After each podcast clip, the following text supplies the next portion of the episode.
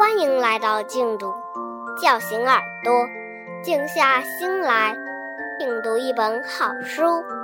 殊途同归出品。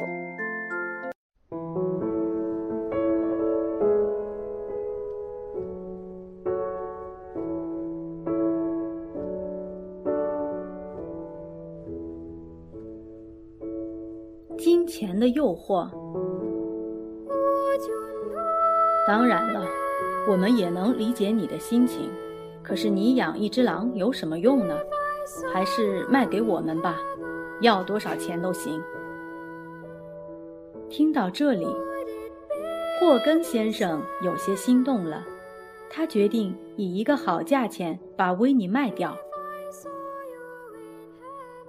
最近狼出没的太频繁了，得想想办法才行啊。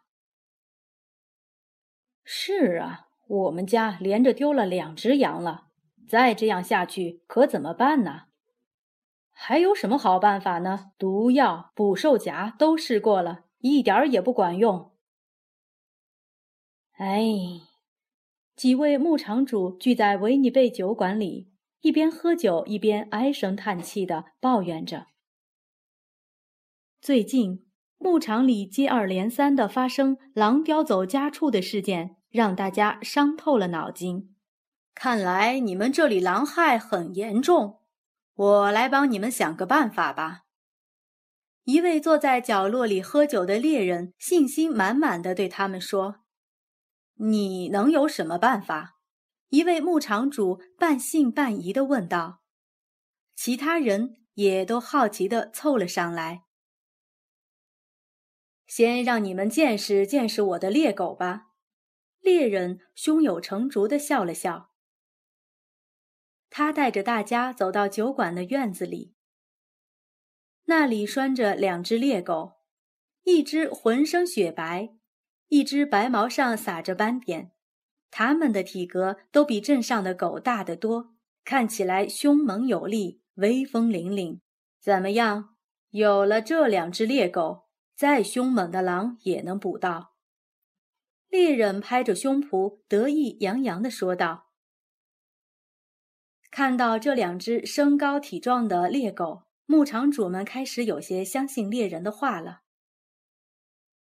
你们想知道他们是怎么捕猎的吗？”看到大家的反应，猎人不禁更加得意了。“你快说说吧！”牧场主们的好奇心。都被激了起来。首先要让他们闻一闻狼的气味，这样他们就能记住那种气味，并且循着味儿追寻狼的踪迹。就算是再狡猾的狼，也甩不开这两个家伙。追到狼之后，他们会从两侧逼近，等狼一转身，就扑过去咬住它的尾巴，把它摔在地上。看，就像这样。说到这里，猎人从口袋里掏出一块面包，朝半空中扔去。两只猎狗立刻以迅雷不及掩耳之势扑向面包。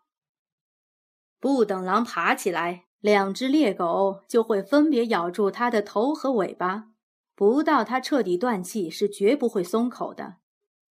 猎人继续解说道：“哇哦，真是厉害啊！”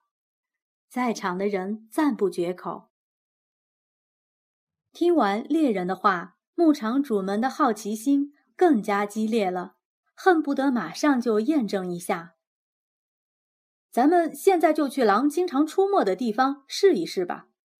有人当场提议，其他人异口同声地表示赞同。于是，猎人牵着猎狗，跟着牧场主们来到了狼经常出没的地方。然而，遗憾的是，那一天他们并没有见到狼。牧场主们不死心，第二天又约猎人去捕狼。可是他们一连守候了三天，都没有见到狼的影子，大家都泄气了。看来是没有办法证明你说的话了。有个人失望地对猎人说：“这几天如果有狼出现的话。”我就可以当场验证，我说的全都是真的了。可惜没狼来啊，真遗憾。猎人露出一副无可奈何的表情。这时，有个人突然高兴地叫了起来：“我有个好主意！霍根先生不是养着一只狼吗？我们把它买过来，用它来试试这两只猎狗的实力。你们说怎么样？”大家再次兴奋起来，都说这个办法好。这些人。一窝蜂地涌进霍根酒馆。霍根先生，你也知道，现在发生了很严重的狼害，我们不能再坐视不理了。我们需要你养的那只狼来测试猎狗的捕狼本领，请你协助我们。他们努力说服霍根先生把维尼卖给他们。我理解你们的心情，我理解你们的心情。不过那只狼我们养了很长时间了，已经有了感情，实在舍不得卖啊。霍根先生看了看大家的脸色，委婉的回绝道：“当然了，我们也能理解你的心情。可是你养一只狼有什么用呢？还是卖给我们吧，要多少钱都行。”听到这里，霍根先生有些心动了。他决定以一个好价钱把维尼卖掉。第二天，他故意让吉姆到奶奶家去，然后把维尼赶进窝里，并用钉子把狼窝的门牢牢地钉上。一切就绪之后，他把那些人叫来，对他们说道：“你们可以把他带走了，快去测试吧。等会儿我也过去看看。”想到一场精彩的好戏即将上演。他的心情不免有些激动，人们喜出望外，立刻把狼窝抬到马车上，一路向田野飞驰。两只大猎狗闻到了狼的气味，兴奋地狂吠起来。不过，因为被猎人牵着，他们只好暂时按耐住自己的性子。来到田野上，两个牧场主打开了狼窝的门。维尼还以为他们大发善心要放了自己，便欢快地沿着弯弯曲曲的道路向树林跑去。机会来了，让大家看看你们的身手吧！猎人松开了系在猎狗脖子上的绳子，两只大猎狗一摆脱束缚，便撒腿向维尼追去。牧场主们自然不愿意错过这场大戏，都策马紧随其后。威尼尚未成年，还算不上很强壮。两只训练有素的猎狗不仅比他高大许多，而且敏捷、凶猛许多。好样的！看到猎狗追上了威尼，猎人高兴地欢呼起来：“来来来，大家快来下赌注吧！你们认为咬死它的会是白狗还是斑点狗？”猎人摆出一副稳操胜券的样子。牧场主们都开始猜测维尼会被哪只猎狗咬死，他们有的赌白狗，有的赌斑点狗，还为此争得面红耳赤。在被猎狗们包围的那一瞬间，维尼的脑海里闪过了小时候带着猎狗的猎人射杀自己的哥哥姐姐，以及哥哥姐姐们一个个流着血、痛苦死去的情景。想到这悲惨的遭遇，愤怒的维尼像猛然长大了似的，浑身充满了力量，鼓足劲儿向离自己最近的白狗扑去。维尼和白狗撕咬在一起，突然，维尼死死地咬住了白狗的脖子，白狗痛苦地瘫倒在地上，浑身抽搐着，眼看就要断气了。见此情形。斑点狗勇敢地扑了上去，但立即就被维尼咬住了要害，扑通一声也倒在地上。这一切发生在转瞬之间，在场的人全都惊呆了，一个个目瞪口呆地愣在那里。这时，霍根先生牵着四只猎狗赶到了现场。“你来的正好，快放狗！”牧场主们催促他。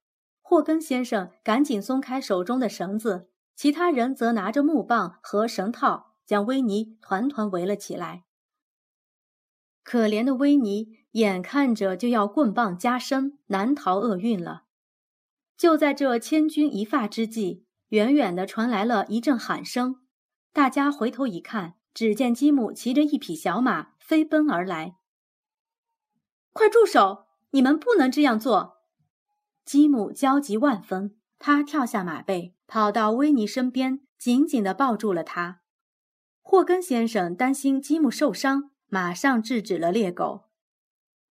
维尼，对不起，如果我不去奶奶家，就不会发生这种事了。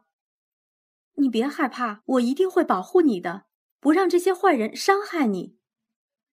吉姆伤心地流着泪，一边抚摸维尼，一边低声安慰他。